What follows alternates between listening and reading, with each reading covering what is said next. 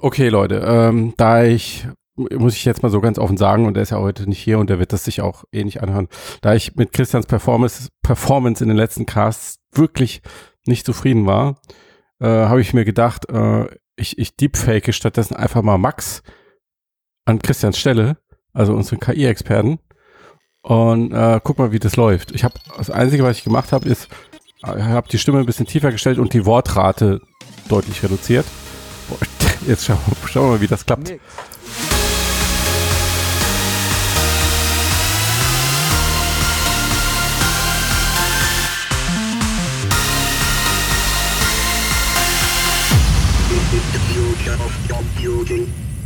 Gut, äh, herzlich willkommen zum mm, Mix Podcast Folge 150 mit dabei sind äh, der Sven. Hi, hi. Und natürlich nicht äh, Christian als Max, sondern Max persönlich. Hallo.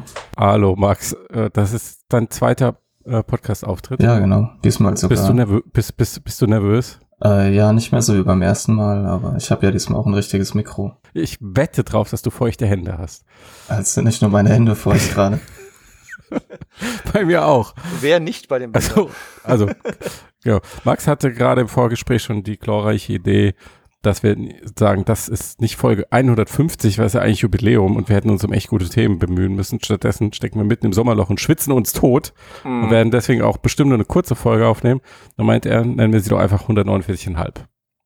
Ich finde, das ist eine ganz gute Idee. Ich finde, das passt gut zu dem Harry Potter Lounge diese Woche. Wieso? Na, die Bahnstation? Aber die ist ja, drei Du, nee, ich habe Harry Potter mein ganzes Leben lang erfolgreich ignoriert. Ach so, da gibt es Nur im Englischunterricht vor 20 Jahren. Das Gleis, Max, weißt du es, welche Nummer es ist, aber auf jeden Fall das Gleis 8,5 oder sowas. Ist nicht ein 9 3 Viertel oder irgend sowas? Oder 9 3 Viertel, irgendwie sowas, genau. Haha, Max hat Harry Potter geguckt. Nun ja. Entschuldigung. ja. Gut, ähm, bevor wir loslegen, will ich jetzt noch ein kleines Geheimnis verraten, nämlich äh, Sven spielt heimlich im Hintergarten Oculus Quest.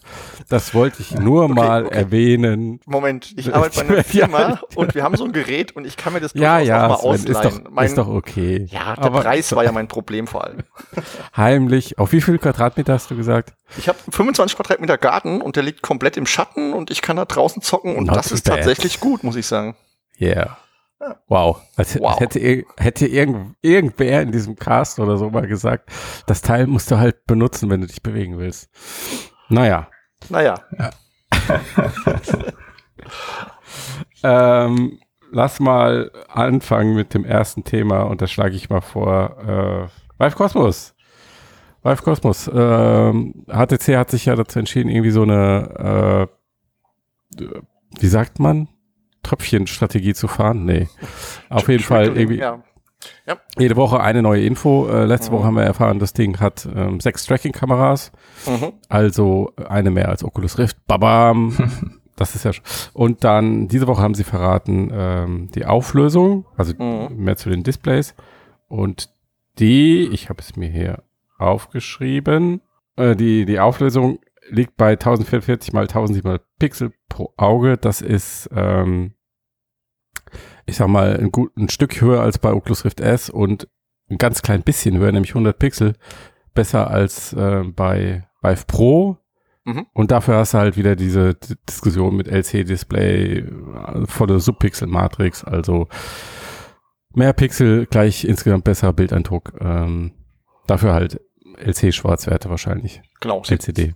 Genau, sie bleiben bei 90 Hertz. Ähm, die Index, die übrigens gerade auf dem Weg zu mir ist, hat ja ähm, eine höhere Herzzahl, 144 experimentell.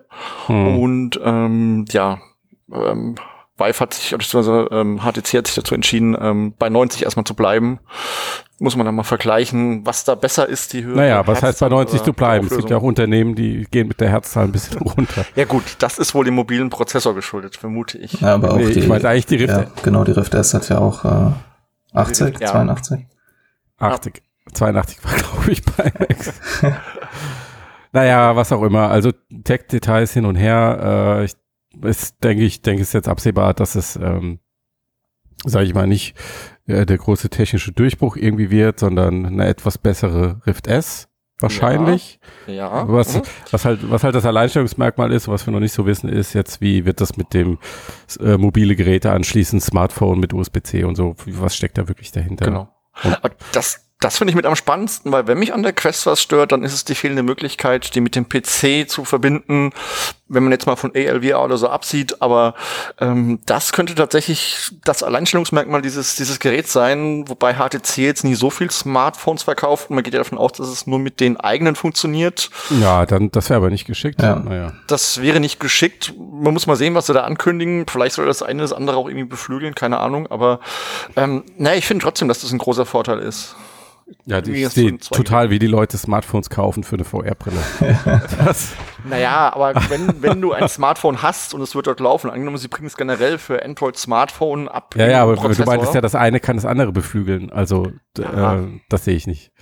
Also, Das wenn, wenn HTC USB-C Smartphone-Verbindung anbietet und je nachdem, wie gut das funktioniert, kann das ein cleverer Move sein. Ja. Aber dass irgendjemand deswegen loszieht und ein HTC-Smartphone kauft, also das ist ungefähr so die, wahrscheinlich die gleichen Leute oder 50 Prozent der Leute, die eine VR-Brille kaufen, würden das wahrscheinlich so tun. Du, ich habe mir einen S6 damals geholt für Gear VR. Nur dafür.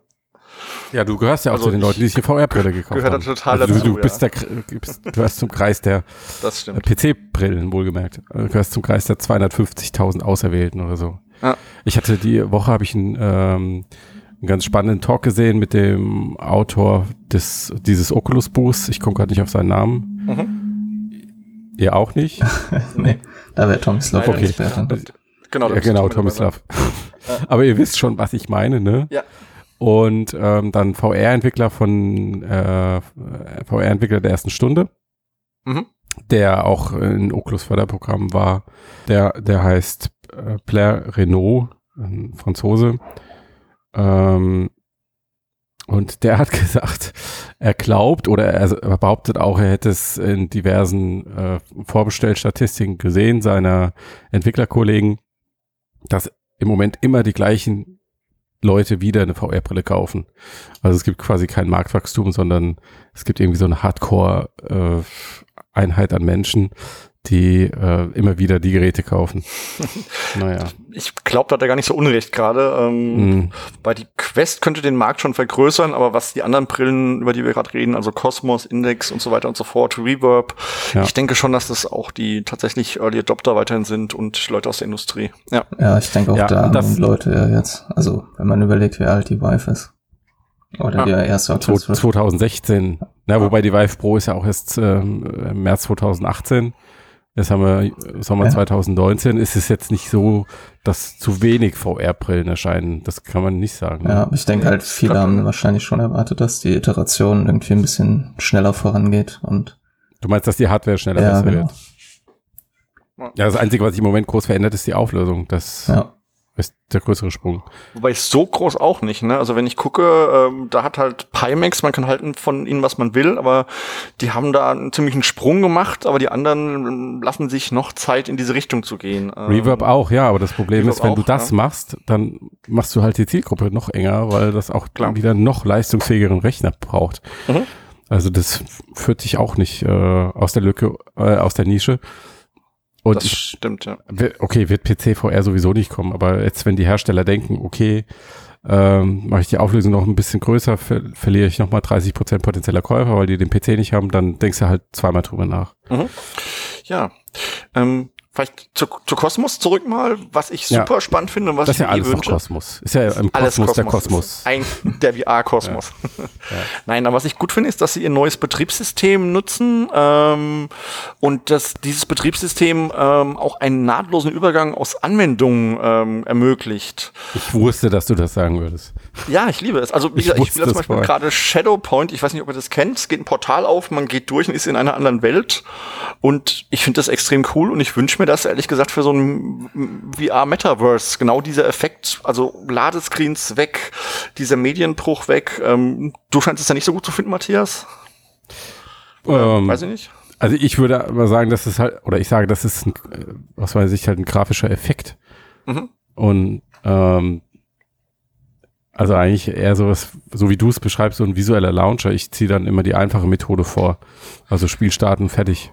Okay. Und ich Ich glaube, das ist auch das, was massenkompatibler ist. Jetzt gerade, wenn du so in Verbindung mit Discord und solchen Services denkst. Ja, aber was Ob- mich in ob die- VR, ja, Ja. Ob die Leute dann wirklich in so einer VR-Lobby irgendwie mal zusammen rumstehen und dann von einem Spiel ins nächste gehen und so. Ich, keine Ahnung. Das, äh, ich, ich glaube, das ist eher verlorene Zeit. Die Leute wollen ja sofort rein in die Sache.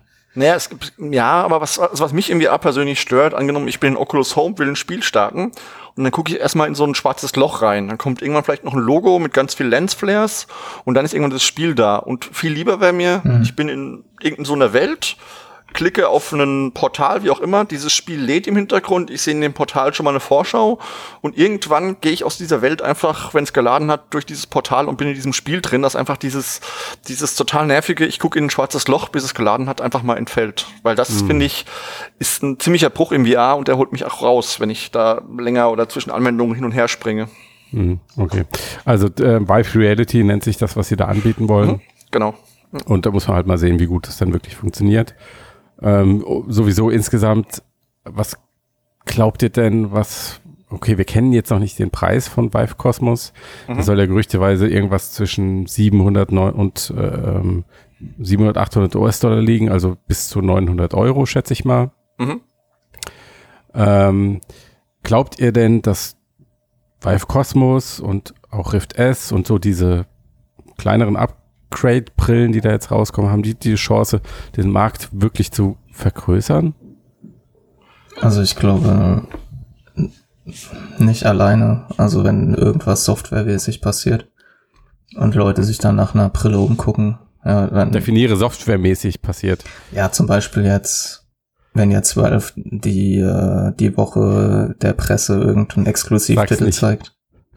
Ja, danke. Irgendeinen Exklusivtitel, genau. Ja. Okay, er, Schön. er meint Half-Life 3, Matthias. Ah, Zum. Beispiel, ja.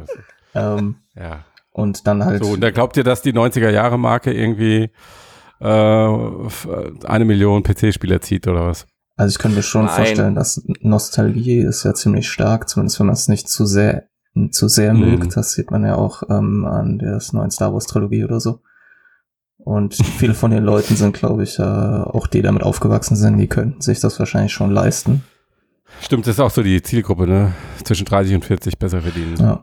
Ja, für VR. Aber ich die Frage ist halt, ob, ob die noch spielen. Das ist natürlich der andere Punkt. Die haben zwar Geld, aber die haben auch meistens Familie und Kinder. Ähm, Ja, Das ist der, tr- trotzdem, also Software kann schon was machen und das ist zum Beispiel was, was mir bei, bei HTC fehlt. Sie haben zwar ihr Abosystem, was für mich ein Punkt ist, der für HTC spricht, aber die ist ja jetzt nicht an, an die Kosmos-Brille gekoppelt, sondern funktioniert ja quasi Ja. sogar mit jeder Brille.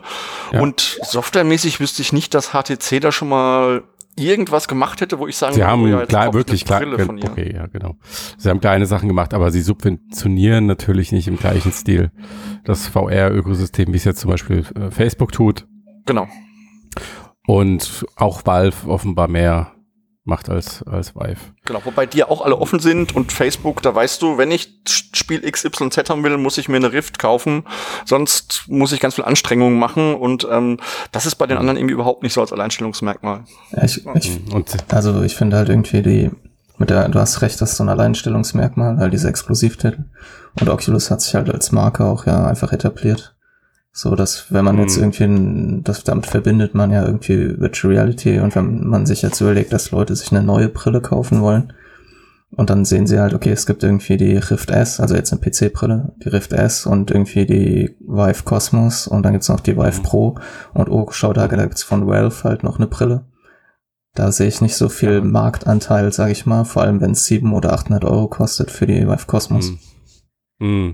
Also generell gehe ich davon aus, dass all diese Brillen, die jetzt auf den Markt kommen, sich schlechter verkaufen werden als die Geräte, die 2016 auf den Markt kommen.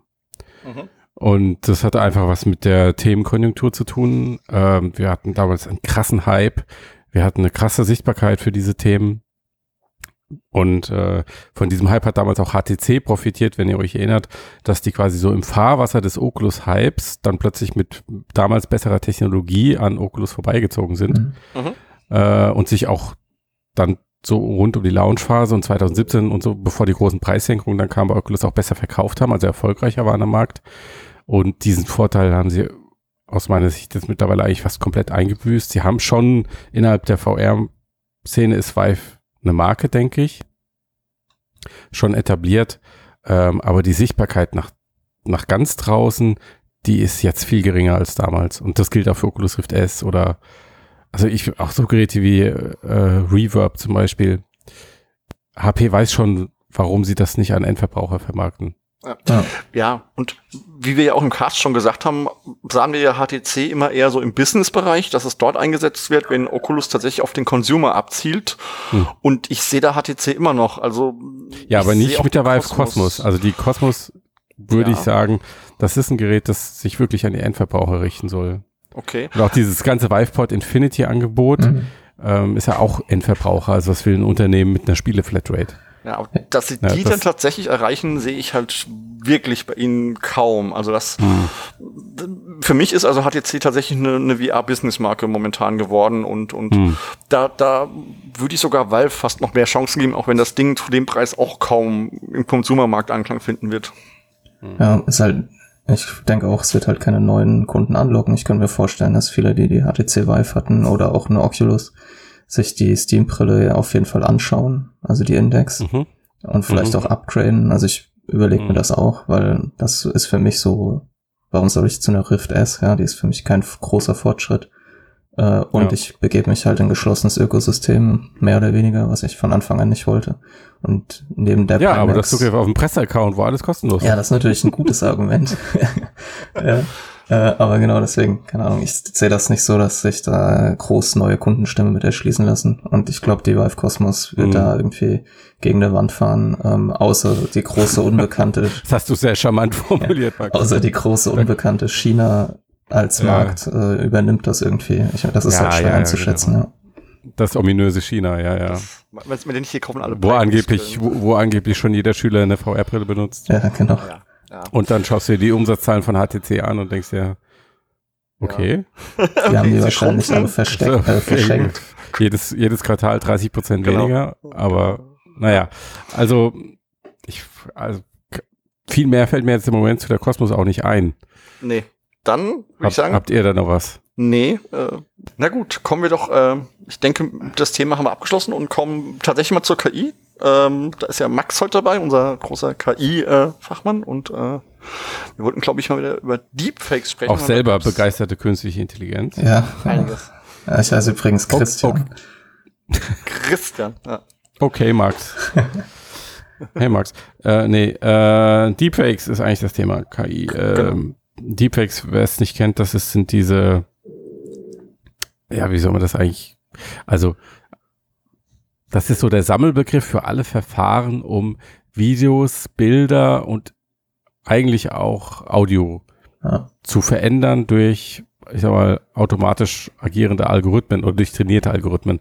Mhm. Und da stecken halt immer diese GAN-Netzwerke dahinter, also wo so ein, ein KI-Agent erstellt was, der andere kontrolliert und dann sagt er, ja, finde ich super oder nicht. Und wenn er es nicht gut findet, wird es verbessert, bis es irgendwann gut ist. So. Ja, ja. Ja.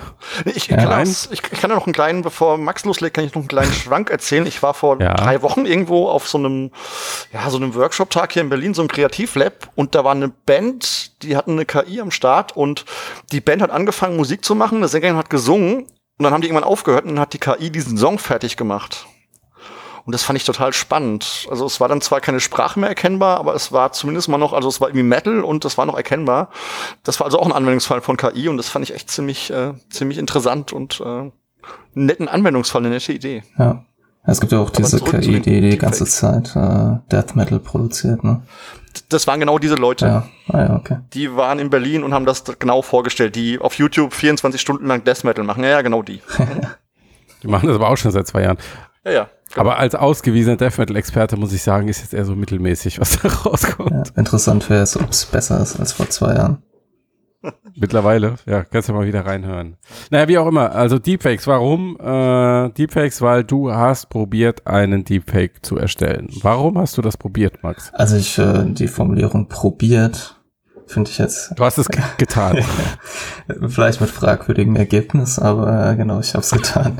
ähm, ja, ich wollte, ich meine, das ist halt so ein Thema, worüber ich auch viel schreibe und was ja auch in den mhm. Medien ist und was, glaube ich, auch in Zukunft uns viel beschäftigen wird. Ähm, Schon beschäftigt? Ja, okay, noch mehr beschäftigen wird. Ja, und, äh, ich habe deine letzte Rechnung gesehen. Ja, ja und äh, beschäftigt also auch mich sozusagen. Ja. Und äh, ja, die Auseinandersetzung damit hat mir auf jeden Fall geholfen, noch ein bisschen besser zu verstehen, mhm. wie das mhm. funktioniert, aber vor allem, wie einfach es ist. Ja. Mhm, okay, dann wie einfach es ist. Wie einfach ist es denn? Also du bist zuerst, bist du irgendwo hingegangen auf GitHub oder was? Genau, GitHub und ich habe das Deepface Lab genutzt. Das ist Deepface Lab. Genau. Das ist, kann man kostenlos runterladen. Da ist schon alles mit dabei, was man braucht. Wer, wer hat das entwickelt, Deepface Lab? Kann ich dir ehrlich gesagt nicht das? sagen. Äh, okay. Muss ich mal nachgucken. Das also es ist so ein Projekt, das ist im Prinzip hat das so die Fackel übernommen von dem, mhm. von der Face-App früher, aber es ist ein anderer Entwickler. Äh, von der, nicht von der Face-App, von der äh, Fake-App. Die damals, von der Fake-App. Genau, die damals für diese ganzen. ersten Deepfakes. Ja. Menschen. Und die wiederum hat ja eigentlich aufgesetzt, ähm, wenn ich mich richtig erinnere, auch auf TensorFlow, ne? Genau, ja. Und das ist also ja genauso. Ja. Okay. Und ähm, das, ich glaube, die FaceLab kommt auch aus dem universitären Umfeld, wie sehr vieles, was in diesem Bereich da im Moment veröffentlicht wird und verfügbar ist. Hm. Also quasi direkt aus der Wissenschaft ins Internet zum Endanwender. Genau, das ist halt natürlich. Was ja eigentlich auch eine interessante Entwicklung ist, nicht? Ja, aber es ist halt ja so, ich meine, deswegen war ja auch diese OpenAI-Geschichte damals so interessant, dass die diese GPT-2-Text-KI da mhm. eingeschränkt haben in ihrer Veröffentlichung, weil bis dahin ja jeder mhm. alles veröffentlicht und das führt dann eben auch zu sowas wie diesem Deepface Lab. Mhm. Ja. Okay, du hast dir die Software runtergeladen und dann, wie, wie sieht die aus, wenn du die installierst? Oder? Ja, ist halt ein relativ großer Download, sind so ein paar Gigabyte, ja. weil da noch so eine Nvidia CUDA Entwicklerumgebung dabei ist, die man dafür braucht. Aber mhm. das ist so ein All-in-One-Package und dann entpackt man das einfach. Das ist, glaube ich, eine ZIP mhm. oder so. Und dann mhm. hat man einfach äh, eine ziemlich simple Ordnerstruktur und ganz viele von diesen BAT-Dateien. Ja, das ist einfach letzten Endes ja Textdateien sind, die automatisch Befehle ausführen, wenn ich sie halt äh, mit per Doppelklick mhm. anklicke. Das ist quasi sowas wie ein mhm. archaisches Interface. Ja. Mhm.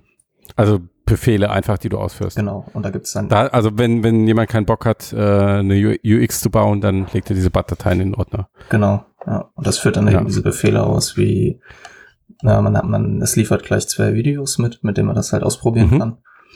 Mhm. Und ähm, es gibt halt ein Source-Video, also von dem man quasi, mhm. wenn, ja, wenn ich jetzt zum Beispiel Obama über Trump legen wollen würde, wäre das Obama-Video, mhm. das Source-Video, wo ich halt die Fotos von dem Gesicht von äh, Obama herbekomme.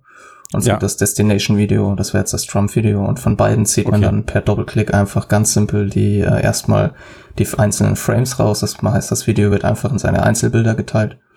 Mhm. Und, und, immer aber mit Fokus aufs Gesicht dann ähm, wahrscheinlich, oder? Genau, das ist der zweite Schritt. Erstmal wird es einfach mhm. nur geteilt ah, okay. mit dem zweiten ja. Klick werden dann die Gesichter da rausgesaugt. Ähm, und das funktioniert wirklich extrem gut. Man geht halt nochmal ja. so durch, ein paar Mal erkennt es halt irgendwas falsch, aber das meiste sind halt die ja. Gesichter. Ja. Okay, ich meine, also Gesichtserkennung ist ja mittlerweile auch fast schon popelig, kann man genau. ja sagen. Das kann ja jedes ja. Äh, Mittelklasse Android-Handy verlässlich in der Kamera. Ja, eben. Hm. Ja. Und äh, also aus jedem äh, Videoframe wird ein Bild erstellt. Das bedeutet aber auch, wenn du lange Videos hast, brauchst du sehr viel Datenspeicher, oder? Genau, man kann aber ähm, auch da einstellen, wie viele, also dass man zum Beispiel nur alle fünf FPS, also hm. alle fünf Frames ein okay. Bild rauszieht.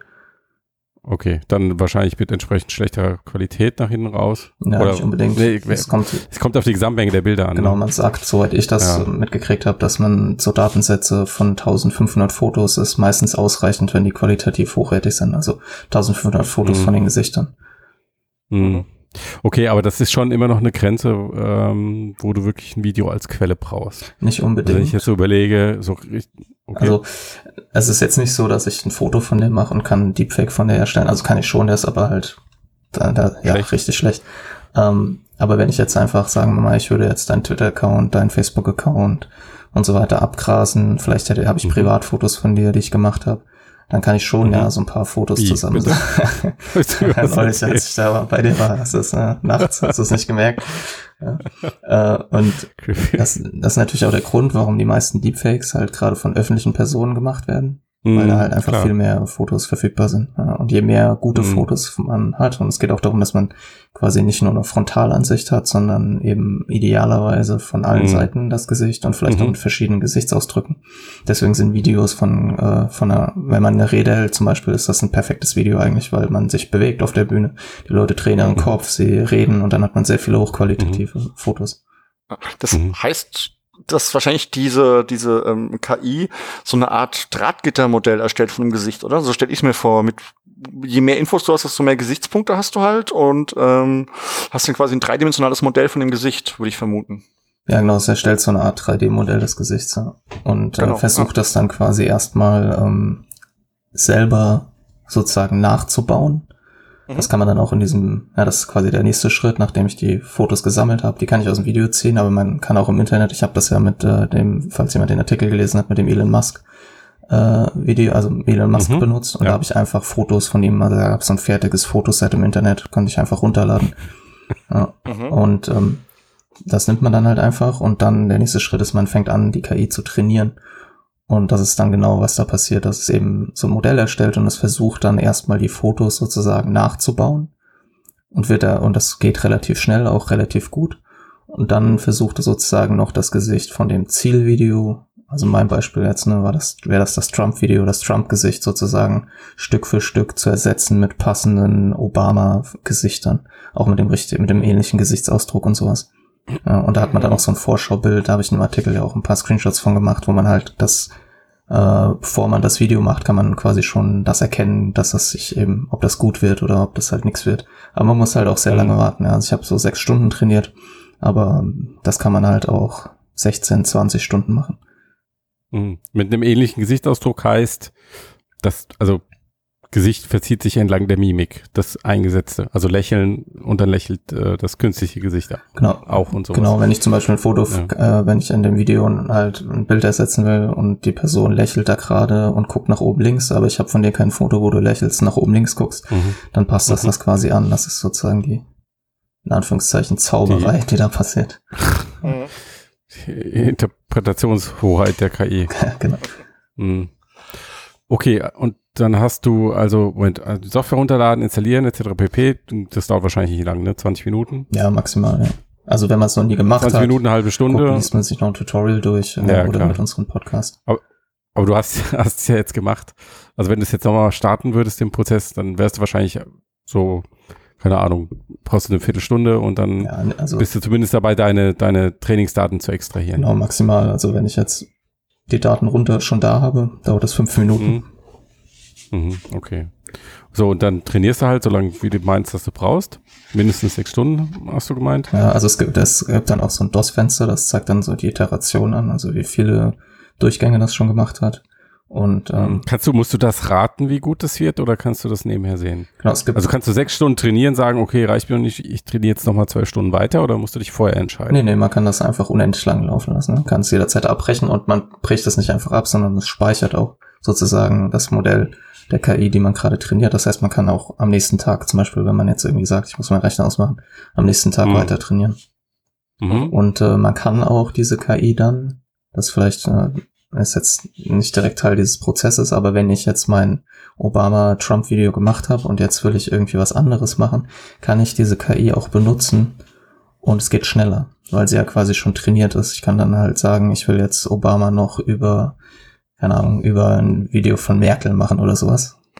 Mhm. Und äh, das geht dann wesentlich schneller, weil es halt quasi schon darauf trainiert wurde, das Obama-Gesicht sozusagen gut zu erstellen. Okay, und dann muss nur noch Merkel analysiert werden? Deswegen? Genau, das dauert dann halt auch. Also die Hälfte der Arbeit ist getan sozusagen. Ja. Ja. Ähm, ja, genau. Was, was ich noch gelesen hatte, ist, ähm, dass das Ganze ja auch noch eine, eine eigene Qualitätskontrolle drin hat. Sprich, es guckt sich auch diese, diese Modelle an von den Gesichtern und guckt, ob die gut sind und schmeißt die guten weg und äh, schmeißt die schlechten weg und behält die guten. Ist das auch Teil des Prozesses oder ist das nochmal ein anderer Prozess?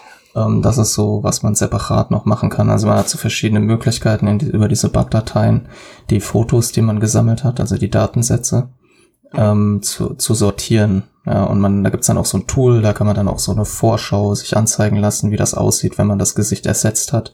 Und kann dann zum Beispiel, weil man, es gibt viele Parameter, die man da verändern kann, und kann dann quasi in der Vorschau dann schon immer gucken, sieht das gut aus, was passiert, wenn ich jetzt hier was anderes einstelle, sieht das besser aus und so weiter und so fort. Ja. Mhm. Genau, also als manueller Prozess, aber ich habe gelesen, der macht es ja auch automatisch, oder? Dass die KI einmal guckt, sie kreiert dieses Modell und auf der anderen Seite guckt sie, würde ich dieses Modell als gutes Gesicht erkennen und wenn nicht, schmeiße ich es automatisch ja, weg. Ja, genau, das ist quasi dieser, das ist dieser GAN, dieses GAN-Netzwerk, dieser Prozess, dass es halt immer quasi was erstellt und dann bewertet, ist das quasi eine gute Kopie, wenn, und ja, wenn nicht, dann probiert es nochmal und so und so im Laufe des Trainings wird es halt immer besser. Mhm, genau. Okay, das ist im Kern Deep Face Lab.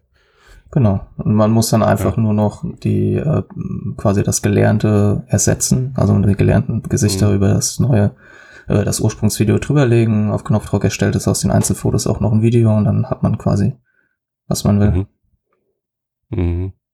Und äh, okay, also kannst du jetzt eigentlich in, ich sag mal, sieben, acht Stunden Zeitaufwand und äh, Zeitaufwand insofern, dass der Rechner davon Großteil nebenher läuft und alles von selbst macht. Also eigentlich, sag mal, in einer halben Stunde bis Stunde manuelle Arbeit. Ja. Kannst du jetzt so Video-Fakes erstellen, die du früher oder ohne diese Technologie gar nicht erstellen könntest. Genau. Also da hätte ich, ich irgendwie Video-Experte sein müssen oder ja, genau. Und das bin ich nicht. Ja, das funktioniert also das so. wahrscheinlich auch für Special Effects Profi eine relativ anstrengende Aufgabe, ein Gesicht wirklich glaubhaft zu ersetzen durch ein anderes. Genau, kennen wir ja aus ähm, ja. Star Wars zum Beispiel, hat man ja auch schon, da sind ja Schauspieler mhm. verstorben, die trotzdem noch in den Filmen vorkamen. Mhm. Genau. Ähm, und äh, Carrie Fisher zum Beispiel, äh, die die Leia spielt, und das sah mhm. ja teilweise scary aus. Und ich denke, das ist so ein Anwendungsfall mhm. für eben genau diese Deepfakes, ja. dass das eben näher an der Realität ist, als das, was mhm. wir in Star Wars gesehen hatten. Ja. Aber interessanterweise wurde ja genau das gemacht. Das war eine der ersten Deepfakes, dass mhm. halt jemand auf Carrie Fisher trainiert hat mhm. und dann gezeigt hat, okay, so sah der Effekt aus, wenn da irgendwie Industrial Light and Magic dran gearbeitet hat. Zwei mhm. Jahre. Und so sah das aus, wenn ich eine Woche mit einem Algorithmus dran rumgefuchtelt habe. Und das Ergebnis war mindestens genauso gut. Ja. Also selbst wenn wir mal davon ausgehen, dass diese Angst vor einer Deepfake-Schwemme und dass plötzlich alle Videos und Fotos und Bild irgendwie 80 Prozent davon gefälscht sind, äh, selbst wenn das nicht eintritt, dann dürfte die zugrunde liegende Technologie für die Medienbearbeitung, also für die Leute, die in der Film- und Grafikbranche arbeiten, wahrscheinlich trotzdem ziemlich disruptiv sein, oder? Ja, denke ich auf jeden Fall auch. Also ich meine, ist die Frage, ne, könnte halt auch sein, dass es eben als Tool genutzt wird äh, und dadurch jetzt niemand seinen Job verliert, aber sondern die halt ihren Job besser machen können. Ja, und das ist halt. Hm, naja, aber also in dem Moment, wo du in einem Berufszweig sehr viel Zeit sparst, ähm, das heißt, derjenige kann in, in kürzer Zeit viel mehr Arbeit erledigen, wird es in den meisten Fällen wahrscheinlich dazu führen, dass insgesamt weniger Menschen benötigt werden, die diese Arbeit machen. Genau, das sehe ich auch so. Ich wollte jetzt nur nicht gleich das naheliegende Argument bringen. ja, das kommt aber ein bisschen drauf an. Also das denkt man der IT-Branche schon lange, dass was was ich Automatisierung von Tests, was auch immer Arbeit abnimmt, aber dann entstehen ja an anderer Stelle neu. Also das, ähm, da müssen halt die Leute. Ich weiß aber nicht, wie. Aber also nur weil eine Regel in der Vergangenheit zugetroffen hat, heißt das aus meiner ja. Sicht nicht, dass sie sich in der Zukunft unendlich fortsetzt. Das, das stimmt. Und wenn du Computercode automatisierst oder Computerarbeit, naja. Ja, also schauen wir mal. Ah, ich meine, ja. diese Deepfakes, also technologisch finde ich das finde ich das gut, was man da macht und so, ist natürlich gesellschaftlich ein ziemliches Problem, ähm, weil wenn die immer besser werden, ist natürlich die Frage, wie, wie sehr ich dann Realität oder dem, was ich in Medien sehe, überhaupt noch vertraue oder in Zeitschriften oder wo auch immer. Ähm, Thema hat man hier schon oft genug, aber ähm, finde ich neben dem Arbeitsplatz-Thematik finde ich das ein, ja, eine schwierige Sache, ähm, wo die Technologie ja. noch hingeht und wie es unser Leben mhm. beeinflussen wird. Also, ähm, so Max, wie du das erzählt hast, klingt das jetzt für mich so, diese Deep Face Lab, die braucht eigentlich, äh, Entschuldigung, äh, wie heißt es, Deep? Ja, so richtig, Deep Face Lab. Deep, Deep Face Lab, ähm, dann braucht die Software dahinter eigentlich nur, eine ordentliche, nur eine ordentliche Benutzeroberfläche. Mhm. Oder? Ja.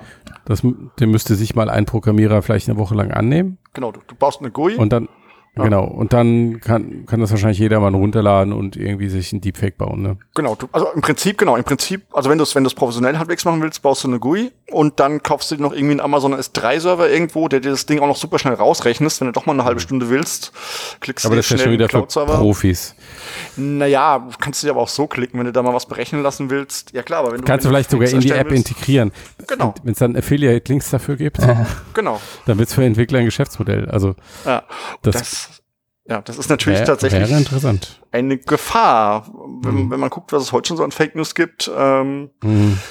schauen wir mal, was. Also die Hürde, die im Moment noch da ist, ist ein bisschen das Trainingsmaterial. Genau, also das ist dass halt, du wirklich viel Trainings. würde ich sagen, Ja. das ist so das, wo, äh, wo halt, äh, wo jetzt so der Unterschied liegt zwischen jetzt jemandem wie mir, der das zum ersten Mal macht und jemand, der Übung hat, Mhm. der quasi so weiß, welche Fotos sind gut, was ist ein gutes Trainingsmaterial, weil das quasi die hohe Kunst, also soweit ich das jetzt so verstehe, dass du Mhm. halt die Fotos halt gut auswählst, sortierst ähm, und Mhm. so halt eben ein gutes Modell entsteht. Und was auch natürlich noch so ist, ich meine, das wird besser, aber du musst auch gucken, dass es passt nicht alles über alles. Ja, also es Mhm. kann noch nicht zaubern, so gesagt. Ja, also du Mhm. musst wirklich schon. Bei manchen Videos passt es halt eben perfekt, bei anderen halt nicht so gut. Mhm. Ja. Bei dem, was ich jetzt Mhm. gemacht habe, da war ja quasi mein Zielvideo ähm, eine Person mit Bart. Ja, und das hat das Mhm. quasi, deswegen, das sieht man auch so ein bisschen. Das, äh, und Elon Musk Mhm. ist ja eigentlich äh, eher so glatt rasiert. Okay. Naja, also es ist auf jeden Fall noch ziemlich rough. Ähm, und solange du da irgendwie 1000 oder 1500 Bilder brauchst, sehe ich jetzt auch, sehe ich nicht das, das große Risiko, dass es in der Breite ankommt. Die Frage ist dann halt eher, ob dann so Few-Shot-Learning-Methoden, dass du wirklich an, irgendwie an einen Punkt kommst, fünf gute Bilder reichen hier von der Person. Ja. Mhm. Und dann kannst du die in jedes Foto oder in jedes Video shoppen. Dann, dann wird's brenzlig.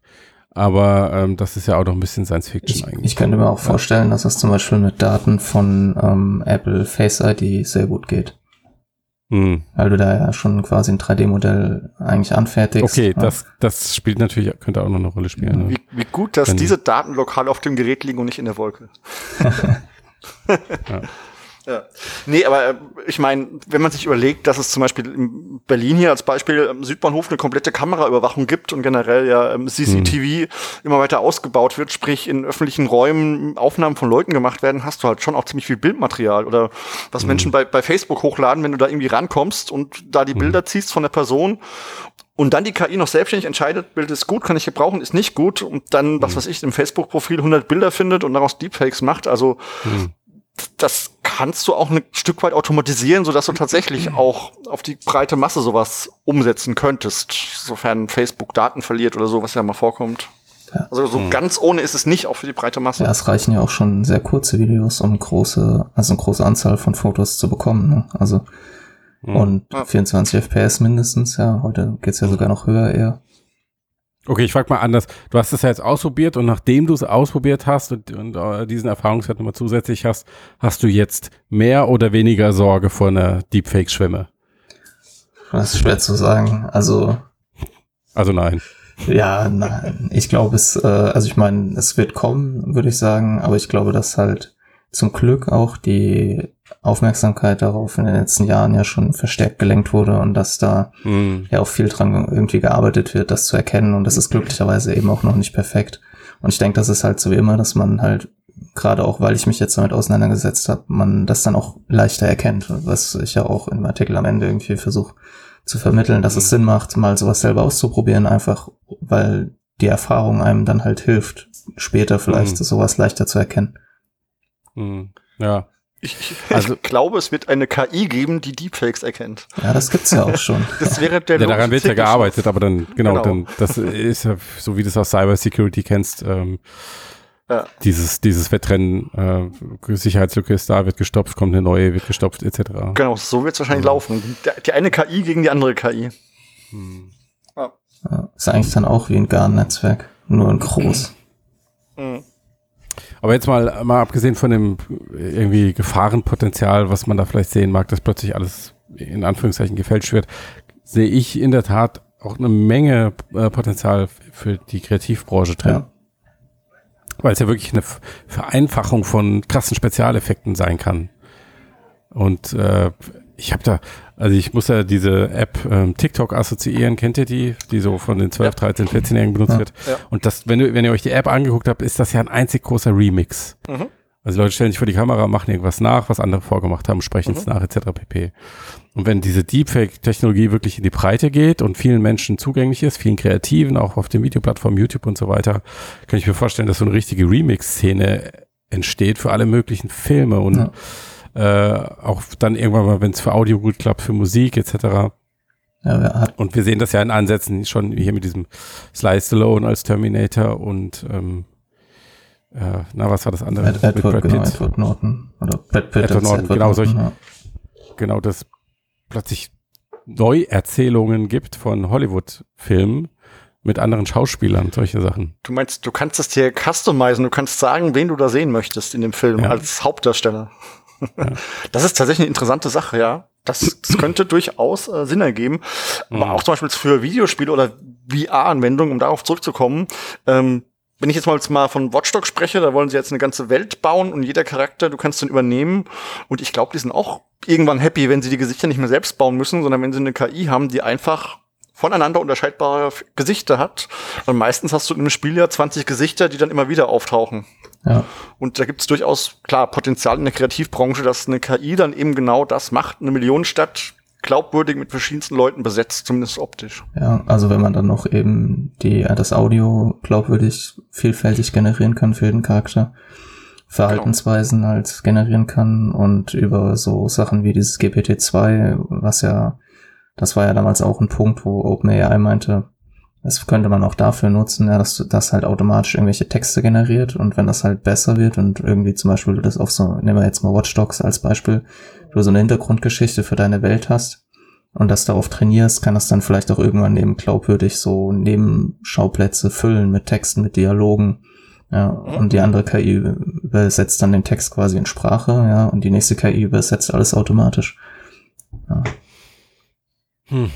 Und dann haben wir irgendwann Spiele und Filme, die irgendwie alle durchschnittlich sind und die ganzen Autoren und Grafiker sind arbeitslos.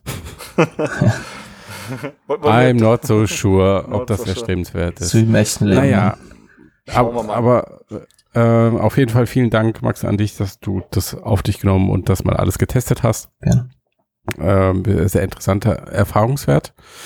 Und da ich mittlerweile nur noch 70 Prozent von mir selbst bin, der Rest hat sich in Wasser aufgelöst und schwimmt unter mir am Boden, würde ich jetzt an dieser Stelle den Cast auch einfach mal beenden. Genau, wir sind eh ja. eh für den Sommercast ganz schön lange geworden, ja. Viel zu lang. Also was ich schon mal sagen kann, ist nächste Woche, ich krieg meine Index und kann nächste Woche berichten. Das heißt, wenn ihr schon mal Fragen habt zur Index, gerne in den Artikel zu dem jetzigen Cast reinschreiben und dann gucke ich mir die Sachen einfach an. Wenn jemand bis hierhin durchgehört hat, dann. Ja. Sollte jemand, genau, dann äh, gerne fragen schon mal, dann gucke ich mir es an und beantworte gerne im Cast. Ähm, ansonsten, ja, bleibt zu sagen, ähm, gibt Matthias bei Steady irgendwie, keine Ahnung, steckt ihm Fünfer in den Hut, äh, gibt uns bei iTunes Bewertungen, fünf Sterne, liked uns bei Soundcloud, geht auf mix.de und äh, habt einen guten Sommer. Ja. ja. Bis dann. Macht's gut. Ciao. Bis dann. Ciao.